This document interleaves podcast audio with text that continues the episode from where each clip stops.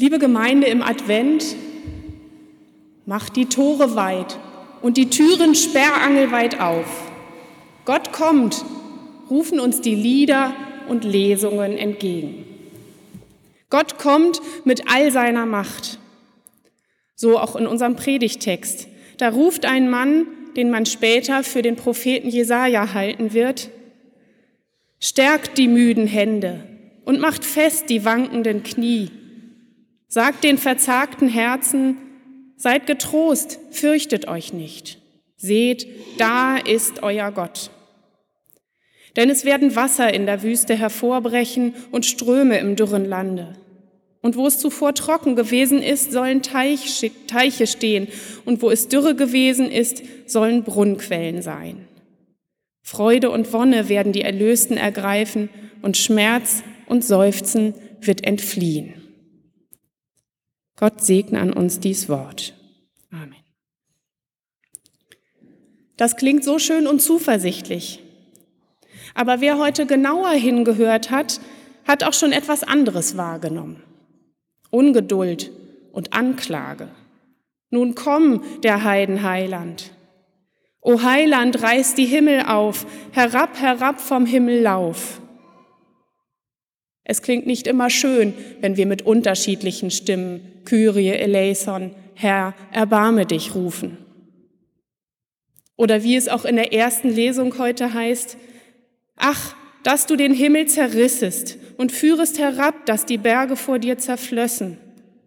Wie Feuer reisig entzündet und wie Feuer Wasser sieden macht, dass dein Name kund würde unter deinen Feinden und die Völker vor dir zittern müssten, wenn du Furchtbares tust, das wir nicht erwarten, und führest herab, dass die Berge vor dir zerflössen. Auch diesen Text hat man später dem Propheten Jesaja zugeschrieben, aber er ist viele hundert Jahre später entstanden als der erste. Da waren die Zeiten aber immer noch schwer und die Menschen wollten nicht länger auf Gott warten.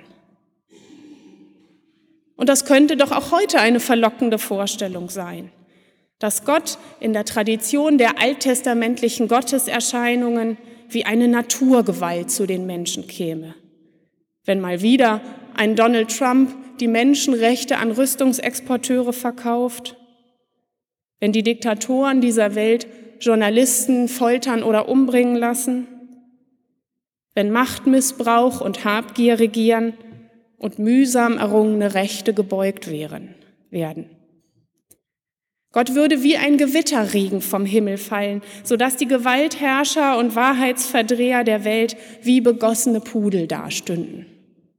Er könnte die Kontinente erschüttern und das Elend der Welt im Erdboden versinken lassen. Not, Unterdrückung und Ausbeutung würden weggefegt wie von einem Sturm. Alle Menschen müssten erkennen, Gott kommt, er kommt gewaltig. Aber schon lange hat Gott sich uns nicht mehr pompös oder erdbebenartig genähert.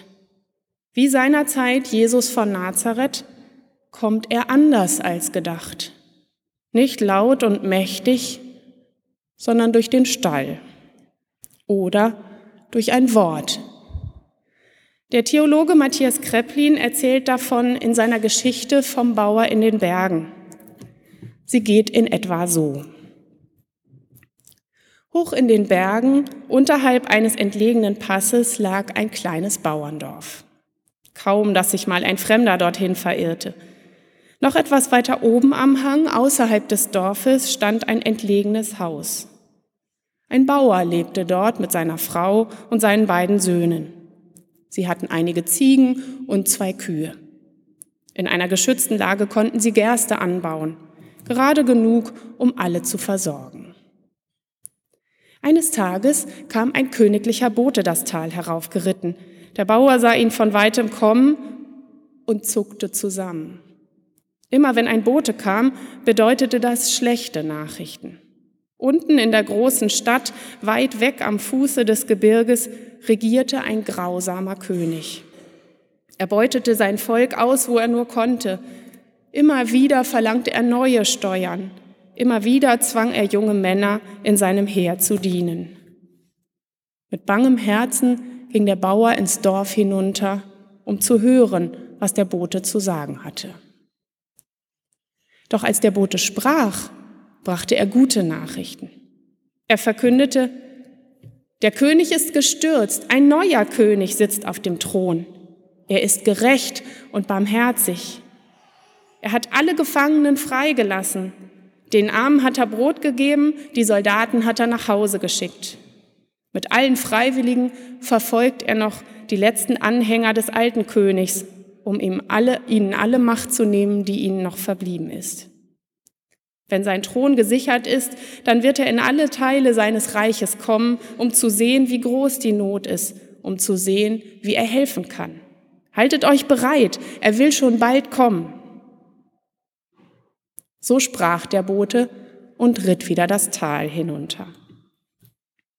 Als der Bauer diese Worte hörte, lief er zu seinem Haus, rief seine Frau und seine beiden Söhne, erzählte ihnen die gute Nachricht und sagte dann, Endlich hat unsere Not ein Ende. Wir wollen alles vorbereiten für die Ankunft des Königs.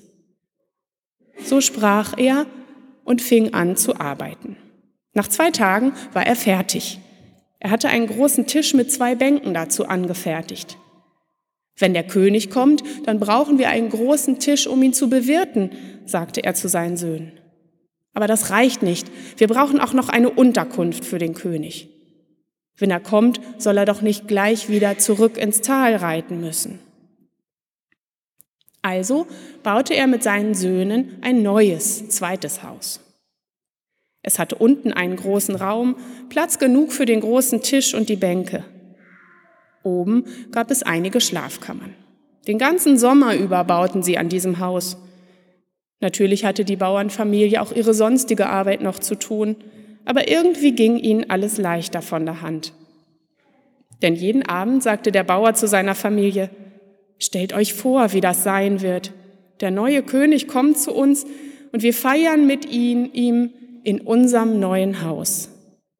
Und so schafften sie es. Kurz bevor der Winter kam, war das Haus fertig. Der Winter kam, aber der König kam nicht. Stattdessen kamen Leute aus dem Dorf zum Bauern, um sich das neue Haus anzusehen. Die einen sagten, glaubst du wirklich die Geschichte mit dem neuen König? Ich sage dir, bevor er nicht leibhaftig vor mir steht, glaube ich gar nichts. Es sind schon so viele Märchen erzählt worden. Doch der Bauer sagte, hast du nicht das Glänzen in den Augen des Boten gesehen? Ich sage dir, Niemandes Augen glänzen so sehr, wenn er nicht für wahr hält, was er sagt. Ich glaube ganz fest daran, dass der neue König sich endlich durchsetzt und dass er bald auch zu uns kommt. Und dabei glänzten seine Augen.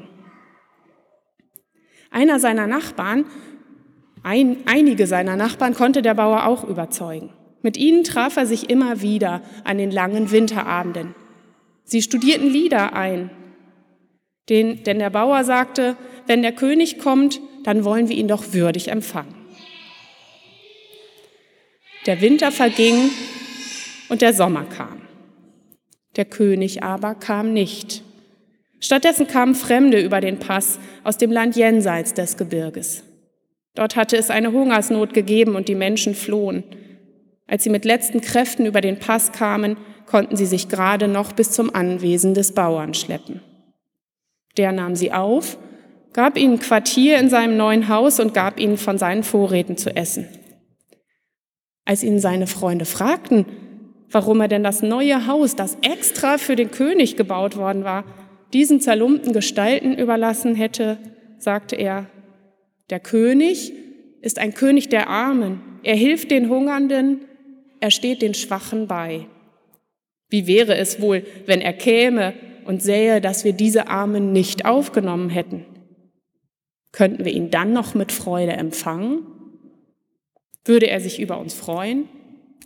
Ich sage dir, nach allem, was ich über diesen König gehört habe, wird es ihm gefallen, wenn wir uns dieser armen Fremden annehmen. So gab er ihnen Quartier und Nahrung, und die Fremden jubelten über den guten König dieses Landes.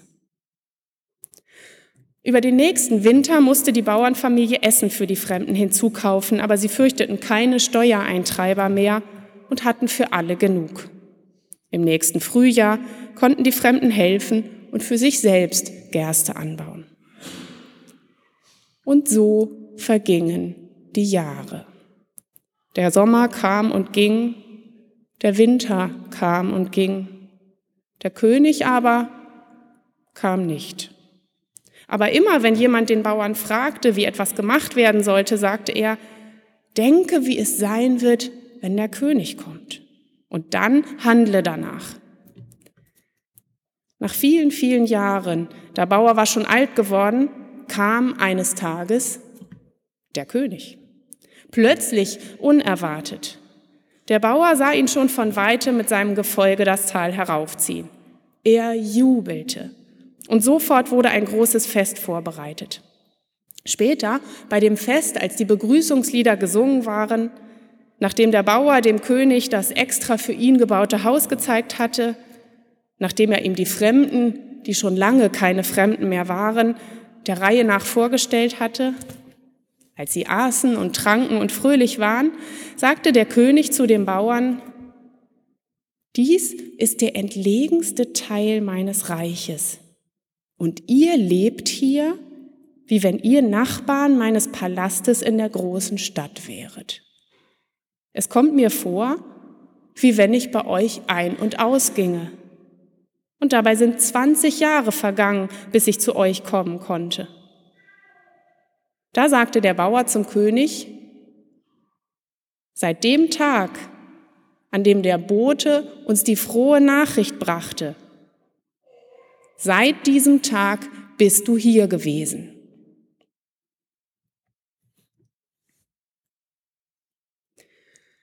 Wir werden uns wohl noch eine ganze Weile länger danach sehnen, dass Gott wie eine Naturgewalt die Welt zum Guten verändert. Aber seine Botschaft hat er schon vorausgeschickt. Ein ganzes Reich umkrempeln, das tut der König nicht allein offenbar sondern wo er uns begeistert, arbeitet Gott mit uns zusammen und verändert die Welt von innen heraus. Auch mit einem Auftrag wie diesem, der sich an alle seine Boten richtet, an alle von uns, die wir seine Boten sein wollen. Stärkt die müden Hände und macht fest die wankenden Knie. Sagt den verzagten Herzen, seid getrost, Fürchtet euch nicht. Seht, da ist euer Gott. Und der Friede Gottes, der höher ist als alle unsere Vernunft, bewahre unsere Herzen und Sinne in Christus Jesus, unserem Herrn. Amen.